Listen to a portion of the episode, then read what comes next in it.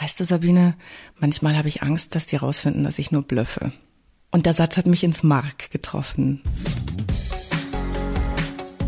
Ideen für ein besseres Leben haben wir alle. Aber wie setzen wir sie im Alltag um? In diesem Podcast treffen wir jede Woche Menschen, die uns verraten, wie es klappen kann. Willkommen zu Smarter Leben. Ich bin Lenne Kafka und heute besuche ich Sabine. Gleich geht's hier um das Impostor-Phänomen, aber zunächst habe ich noch einen kurzen Hinweis aus dem Spiegelhaus. Denn auf bento.de hat sich einiges verändert. Bento, das junge Magazin vom Spiegel, hat ein neues Design bekommen. Ab jetzt gibt's mehr Raum für Stories und junge Perspektiven. Wenn ihr mögt, macht euch gern selbst ein Bild und schaut mal vorbei auf bento.de. Ich bin Sabine Magnet, ich bin Autorin und Journalistin und habe mich sehr intensiv mit dem Impostor-Phänomen beschäftigt und darüber ein Buch geschrieben. Manche Leute sagen statt Impostorphänomen auch Hochstapler-Syndrom. Beide Begriffe sind noch eher unbekannt, aber das Gefühl, das sich dahinter verbirgt, das kennen viele. Es geht um die Angst, nicht gut genug zu sein für das, was man tut. Erst kürzlich hat Popstar Ellie Golding öffentlich gemacht, dass auch sie so fühlt. Und Sabine geht es nicht anders. Hier im Podcast verrät sie, was bei solchen Gedanken hilft und wie wir erkennen, ob wir selber betroffen sind. Sabine, wir sitzen hier bei dir zu Hause und wir treffen uns, weil du ein Buch über das Impostorphänomen geschrieben hast. Wie bist du auf das Thema gekommen? Warum hast du darüber was geschrieben? Ich habe eine Freundin, die ist eine sehr talentierte Fotografin und sie hatte zu dem Zeitpunkt gerade eine Strecke in einem sehr renommierten Magazin veröffentlicht und ich habe sie am Telefon dazu beglückwünscht und ähm, ihre Reaktion war eher so, na ja, das war halt Glück. Die Leute waren nett, das Licht war gut. Und ich meinte dann, na ja, aber wenn ich da gewesen wäre und die Leute nett und das Licht gut gewesen wäre, dann wären die Fotos nicht so toll geworden. Also, das hast du schon richtig gut gemacht. Und sie hat sich gewehrt gegen die Komplimente. Und ich meinte dann irgendwann, ja, warum können wir denn eigentlich nicht diese Komplimente so gelten lassen? Und dann gab es so eine Pause und sie seufzte und meinte dann, weißt du, Sabine, manchmal habe ich Angst, dass die rausfinden, dass ich nur blöffe. Und der Satz hat mich ins Mark getroffen. Also das war wirklich so, dass ich mich ertappt fühlte fast. Du hast zu deiner Freundin gesagt, warum ist es eigentlich immer so, dass wir Komplimente nicht stehen lassen können? Also du hast wir gesagt. Das heißt, du kennst das Gefühl ja dann auch oder hast das Gefühl gekannt. Ja, also ich musste da zum ersten Mal mir wirklich Gedanken darüber machen, wie das eigentlich bei mir ist. Und ich hatte Probleme damit, Komplimente wirklich einzustecken und zu sagen, ja, das habe ich super gemacht. Ich habe mir auch immer gedacht, na ja, die finden mich halt nett oder so. War das Buch dann so eine Art Selbsthilfe für dich? Garantiert. Na klar, also das wäre jetzt gelogen, wenn ich sagen würde, ähm, das habe ich nicht aus totalem Selbstzweck geschrieben. Ähm, ich wollte das einfach wissen. Und ich habe damit das getan, was man auch tun soll, nämlich sich damit zu beschäftigen, weil das hilft, habe ich rausgefunden. Wie bekannt ist denn das Imposterphänomen? Ich habe jetzt in der Vorbereitung auf das Gespräch mit vielen Leuten gesprochen und ganz viele haben mir gesagt, ja, sie kennen solche Gefühle, aber dieser Begriff, der war den meisten gar nicht so präsent. Ähm, woran liegt es? Ist es ein eher neuerer Begriff oder so? Ich glaube, so seit zwei, drei, vier Jahren geistert der Dollar so in der Presse rum, aber anscheinend ist er der breiteren Bevölkerung irgendwie noch nicht bekannt. Ja, das stimmt. Der Begriff wird erst in den letzten zwei, drei Jahren, wie du gesagt hast, ähm, tatsächlich immer bekannter. Ich habe sehr, sehr viel auf Englisch recherchiert und wahnsinnig viele Studien und Artikel sind auf Englisch darüber erschienen die Erfinderinnen sagt man jetzt nicht, sondern diejenigen, die dieses Phänomen zum ersten Mal benannt haben, sind Amerikanerinnen. Das war in den 70er Jahren. Und da gibt's auch das Gros an wissenschaftlichen Studien. In Deutschland oder im deutschsprachigen Raum hat sich das erst wirklich in den letzten paar Jahren breit gemacht. Ein Problem liegt vielleicht auch noch an dem Begriff. Ich habe es jetzt Impostor-Phänomen genannt. Es heißt aber auch Hochstapler-Syndrom. Es wird auch Hochstapler-Selbstkonzept genannt. Ähm, es hat viele Namen. Aber das Impostor-Phänomen ist ja keine anerkannte Krankheit, soweit ich weiß. Nein. Was Nein. ist denn das dann und also wie kann das dann diagnostiziert werden oder kann das diagnostiziert werden? Die äh, Psychologin, die den Begriff geprägt hat, Pauline Rose ähm, Clance, zusammen mit ihrer Kollegin Susan Imes. Die hat Jahre, Jahrzehnte später mal in einem Interview gesagt, dass es ihr total leid tut, dass sie den Begriff Imposterphänomen benutzt hat. Eigentlich, sagt sie, müsste es Experience heißen, Erfahrung, weil es nämlich eigentlich ein Erleben ist und keine Krankheit und keine psychologische Störung, sondern etwas, was im menschlichen Leben relativ natürlich ist. Ja. Wenn jetzt ganz viele Leute diese Gefühle kennen, ist ja eigentlich auch die Wahrscheinlichkeit ganz hoch, dass man sich eventuell auch fälschlicherweise dieses Impostor-Phänomen zuschreibt und vielleicht ist man einfach nur mal ein bisschen unsicher. Wo ist denn da eigentlich die genaue Grenze? Eine genaue Grenze gibt's leider nicht. Das ist so ein bisschen so ein fließender Übergang. Was ein ganz gutes Merkmal ist, ist, was bei einem Erfolg passiert. Also wenn ich einen Erfolg in irgendwas habe und sei das jetzt nur ähm, dass irgendwie die Chefin das Projekt gelobt hat, das ich gerade abgegeben habe. Wenn man nur unsicher ist, in Anführungszeichen nur, und Selbstzweifel hat, dann äh, werden die besser und man fühlt sich bestätigt. Das Imposterphänomen jedoch zeigt sich da, wenn man Erfolg hat, dann kriegt man nämlich leichte Panik, dass man das, was man vorher ja schon eigentlich nur aus Zufall geschafft hat, jetzt auch noch wiederholen muss. Also es ist diese der Leistungsdruck steigt. Genau, leichte Angst. Mist, was mache ich denn jetzt? Äh, jetzt muss ich, jetzt fragen die mich vielleicht, dass ich irgendwie dasselbe Projekt nochmal mache. Ja. Okay, das ist so eine selbstverstärkende Spirale, in die man genau. Dann, genau, okay. Und natürlich die Angst, ertappt zu werden, ist ein Merkmal des Impostor-Phänomens. Eins der Hauptsymptome so quasi. Ja, genau.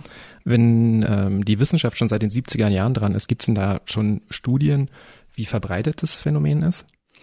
Das kann man immer nicht so sagen. Da müsste man eine so große Zielgruppe erheben, die stellvertretend wäre. Aber es gibt Schätzungen und man sagt, dass etwa 70 Prozent der Bevölkerung einmal in ihrem Leben zumindest eine Phase von Impostergefühlen erleben.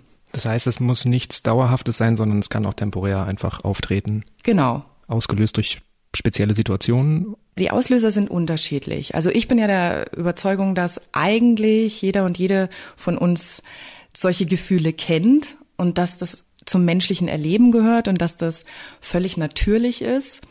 Es wird zum einen ausgelöst durch Situationen, in denen man etwas machen muss, was man vorher noch nicht gemacht hat.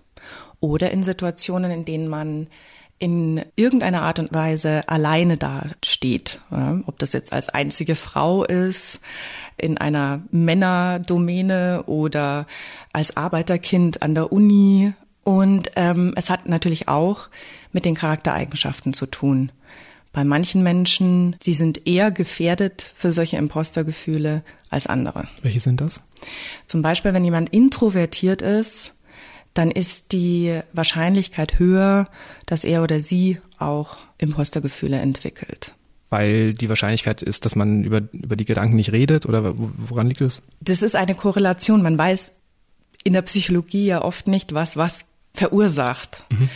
Und das ist gerade für mich auch total schwer zu sagen, weil das kann natürlich auch individuell unfassbar verschieden sein.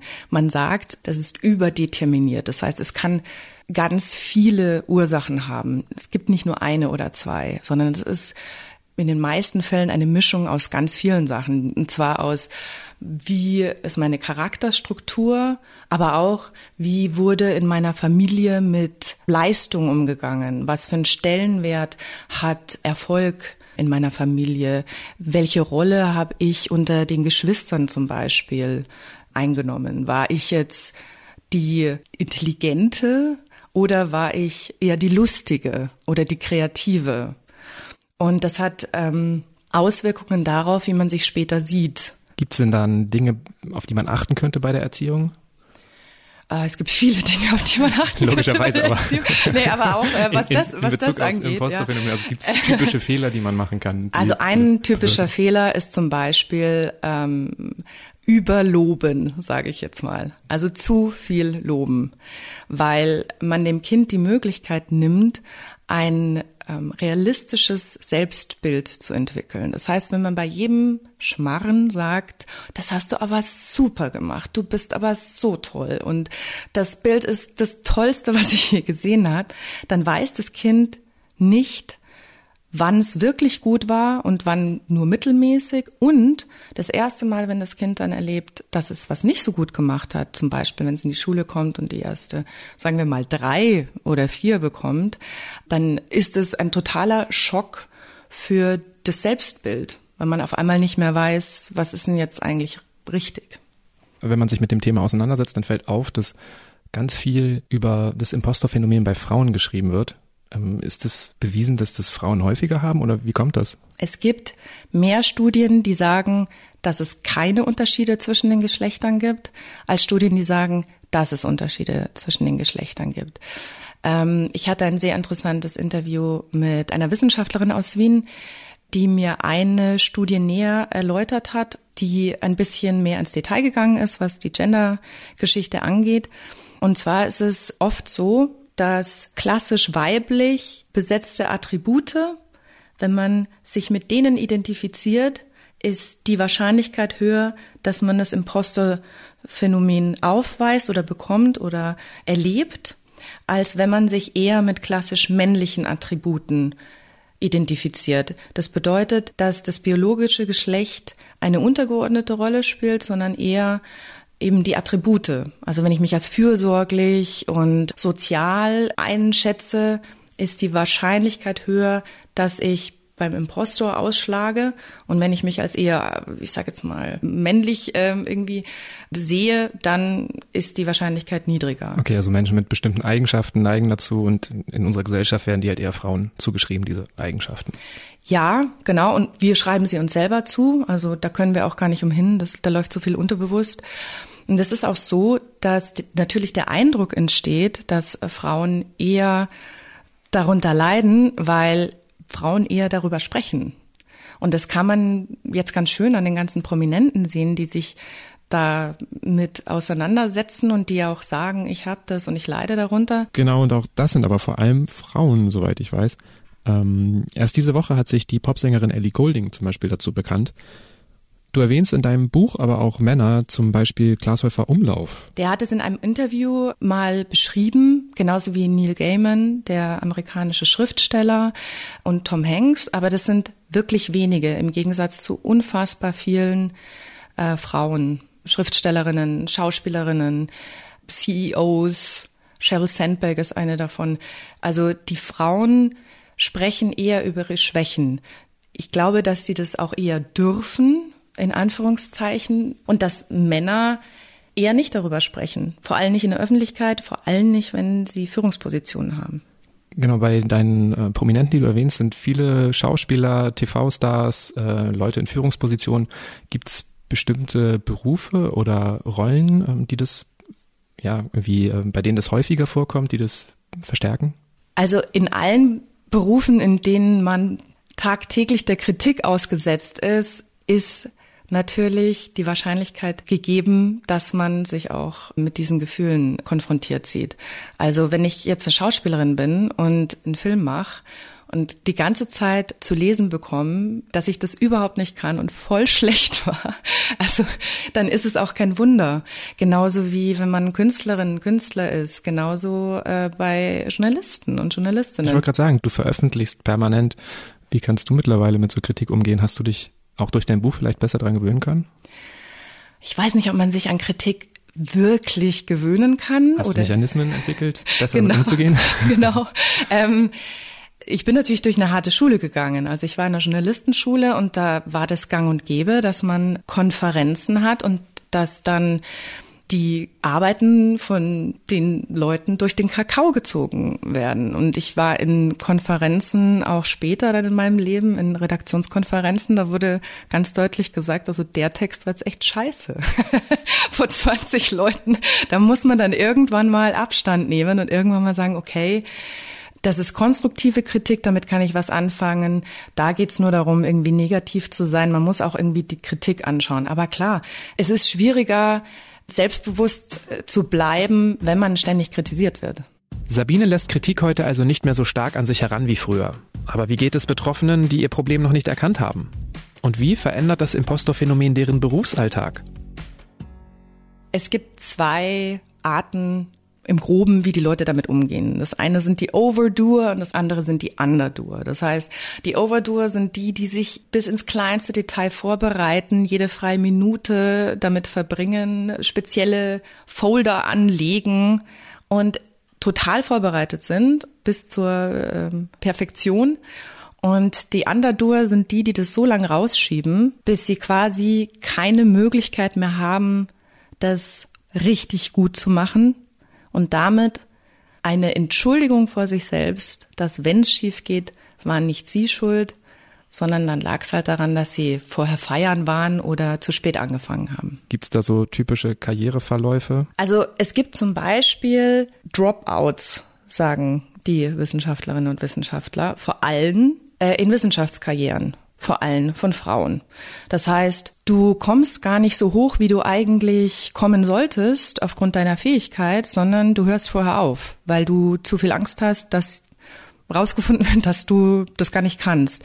Viel wird auch verloren an ich sag mal, kreativen Potenzial, weil die Leute zum Beispiel in Konferenzen oder auch so sich nicht trauen, ihre Ideen vorzustellen, weil sie denken, die sind doof. Ja. Die andere Seite ist eine eher körperliche Seite. Ähm, was passieren kann, ist natürlich totaler Stress, Burnout, Depressionen und solche Geschichten und damit Ausfall komplett von der Arbeit für teilweise Monate. Wahrscheinlich bekommt man ja manche Fälle auch gar nicht mit, weil sie sich gar nicht erst bewerben, kann es sein? Oder? Ja, auf jeden Fall. Hier hören jetzt ja auch vielleicht ein paar Leute zu, die das noch nicht kannten, das Phänomen. Gibt es da irgendeine Möglichkeit, das selber zu überprüfen, eine Art Fragebogen, Test, wo man schauen kann, bin ich jetzt einfach gerade nur unsicher oder ist es bei mir vielleicht ein bisschen doller und tatsächlich ähm, sind es Impostorgefühle? Es gibt tatsächlich einen Test, ähm, der ist aber schon relativ alt, würde ich jetzt mal sagen. Das heißt, da sind viele Fragen, die man vielleicht stellen müsste, noch nicht drauf, aber es ist auf jeden Fall ein guter Anfang, den kann man im Internet finden. Ähm, Einfach googeln nach genau, Impostor-Test. Genau, Vielleicht noch Clans dazu, C-L-A-N-C-E. Das ist eine der Psychologinnen, die den Mittel entwickelt hat. Soweit ich weiß, sind jetzt gerade äh, Wissenschaftlerinnen hier in Deutschland daran, eine neue Version von diesem Test zu erstellen. Aber man kann sich auch einfach selbst beobachten. Wenn man das hier hört und sich ertappt vorkommt, das ist schon mal ein sehr gutes, sehr Schritt. guter Hinweis darauf, ähm, wo man vielleicht hinschauen sollte. Ich würde ein bisschen im Internet recherchieren und ähm, ein paar Sachen darüber lesen. Dann kann man schon mal so ein bisschen vorfüllen, ist es was, womit ich mich identifiziere oder nicht.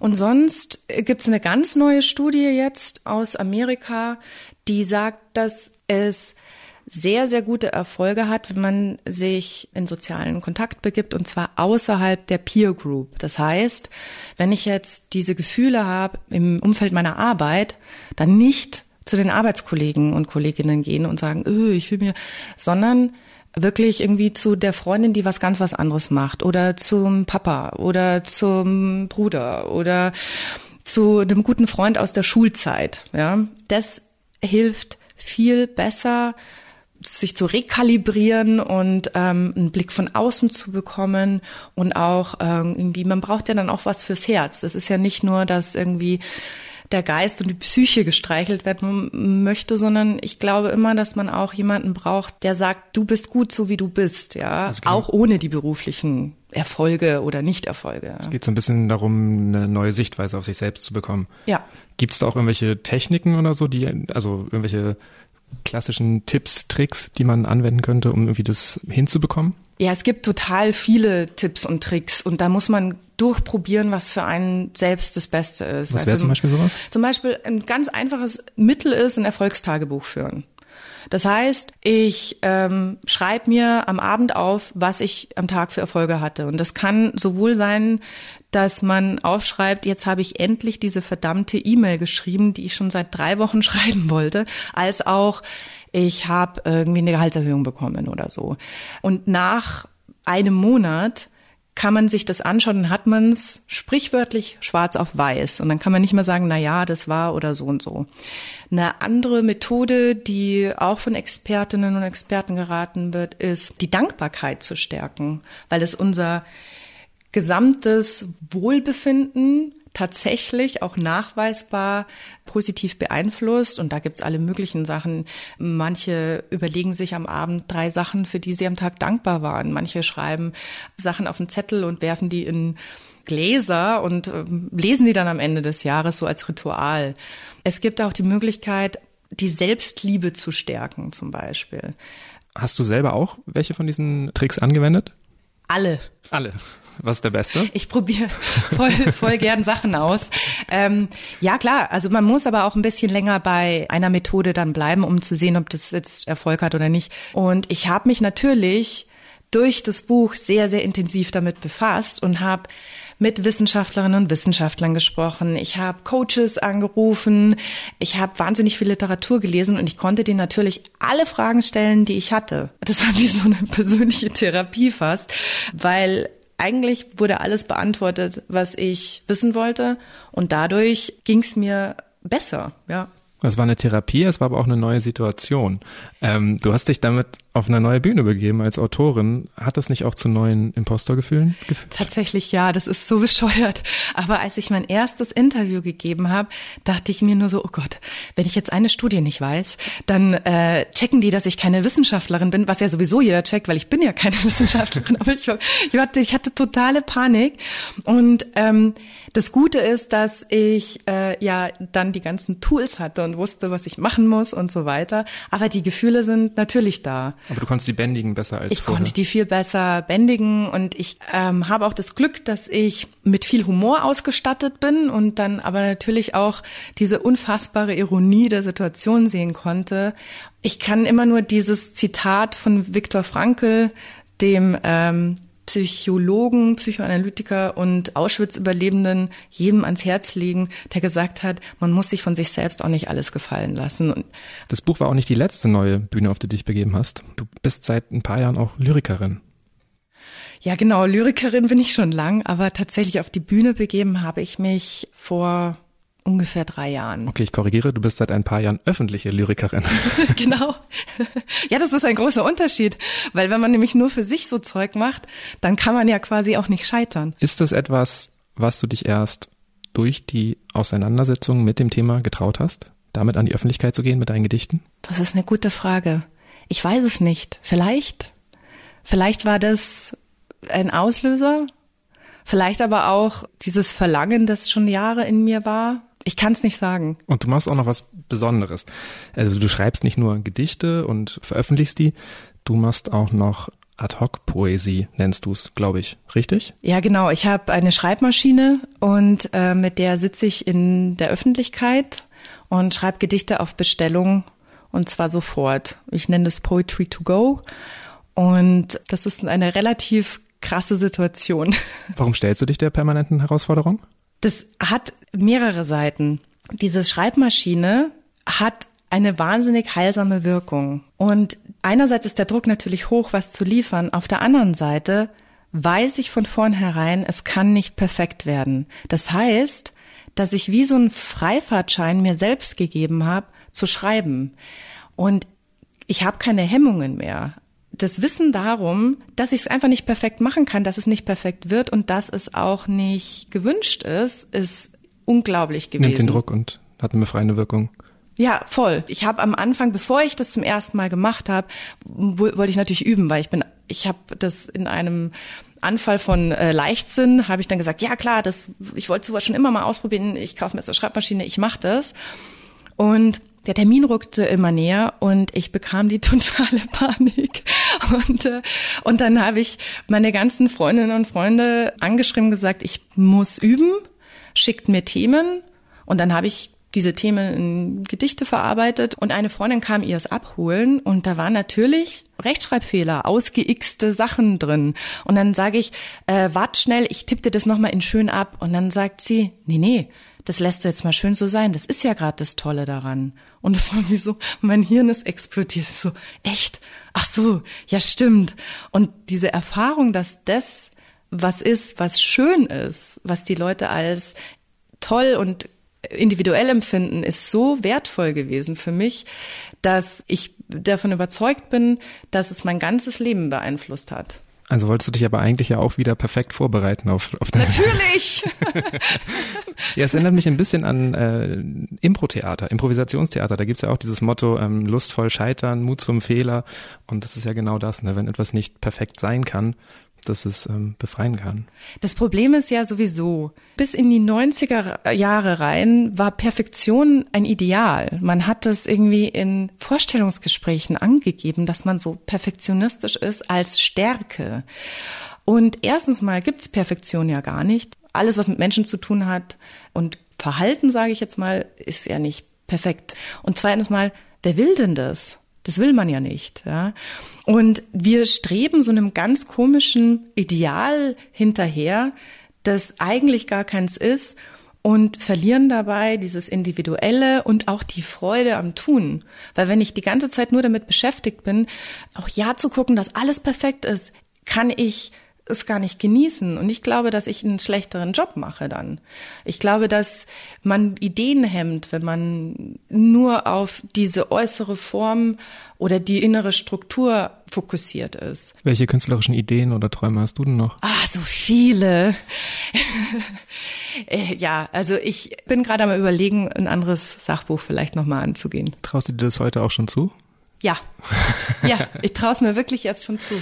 Dann sag mir doch vielleicht einfach zum Abschluss nochmal, wie du es mittlerweile schaffst, einfach besser mit Erfolgen und Herausforderungen umzugehen. Ich glaube ja auch, dass Alter hilft. Nein, wirklich. Also irgendwann kann man auch nicht umhin zu sagen, okay, ich habe jetzt die und die und die, die Sachen gemacht. Die können alle nicht so blöd sein.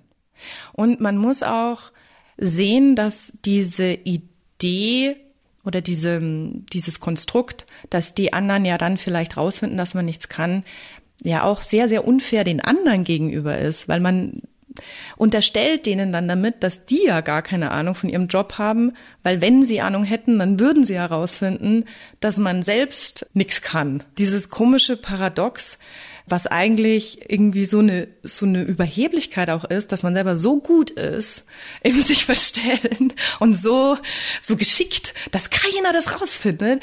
dass dieses, ich glaube, dass ich das irgendwie auch für mich so geklärt habe, dass ich das auch so ein bisschen durchschaue. Dass ich halt einfach dieses ganze Wissen, was ich mir angesammelt habe, durch die Recherche für mich verwende.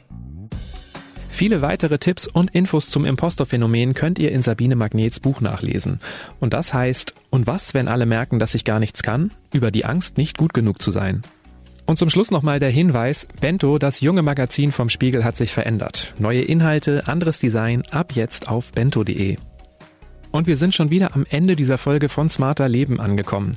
Die nächste Episode hört ihr ab kommendem Samstag auf spiegel.de, Spotify, Castbox und natürlich in allen anderen gängigen Podcast-Apps. Wenn ihr Feedback oder Themenvorschläge habt, dann schreibt uns gern eine Mail an smarterleben.spiegel.de. Und falls ihr uns auf iTunes hört, könnt ihr uns dort gerne eine Bewertung hinterlassen. So erfahren wir dann, was euch an smarter Leben stört oder noch besser, was euch gefällt. Ich bin Lenne Kafka und bei der Produktion dieses Podcasts werde ich unterstützt von Johannes Kückens, Wiebke Rasmussen, Philipp Wackler und Jasmin Yüksel. Unsere Musik kommt von Audioboutique. Tschüss, bis zum nächsten Mal.